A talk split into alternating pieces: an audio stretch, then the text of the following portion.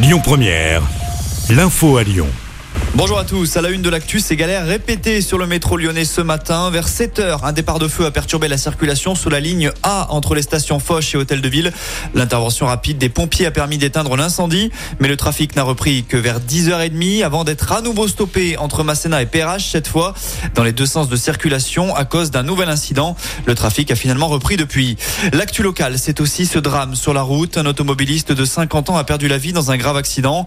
Les faits se sont produits aux alentours de 6h du matin sur le périphérique Laurent Bonnevé. Désincarcéré du véhicule pour être réanimé par les pompiers. Le conducteur n'a malheureusement pas survécu à ses blessures. Emmanuel Macron était à Lyon hier après-midi. La visite du chef de l'État a été mouvementée. Le président s'est rendu à la prison de Montluc afin de rendre hommage à la résistance 80 ans après l'arrestation de Jean Moulin. Cette venue était annoncée dès la fin de semaine dernière et entre 3000 et 5000 manifestants ont défilé dans les rues de Lyon contre la venue d'Emmanuel Macron. Ils n'ont pas pu approcher le président, mais des tensions ont éclaté avec les forces de l'ordre. La mairie du 3e arrondissement a notamment été. La préfecture annonce trois interpellations.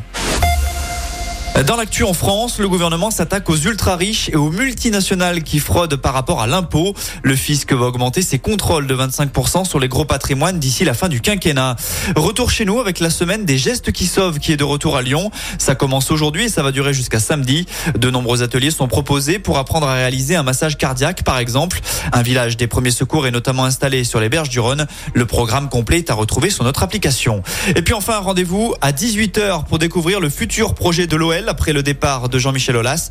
John Textor, le président du club, va s'exprimer lors d'une conférence de presse. Selon les indiscrétions de l'équipe, Bruno Chirou, responsable du recrutement, devrait partir. Vincent Ponceau, directeur du football, pourrait également quitter le club ou s'occuper des féminines. Enfin, Laurent Blanc, l'entraîneur, est lui aussi en danger. Écoutez votre radio Lyon Première en direct sur l'application Lyon Première, lyonpremière.fr et bien sûr à Lyon sur 90.2 FM et en DAB+. Lyon Première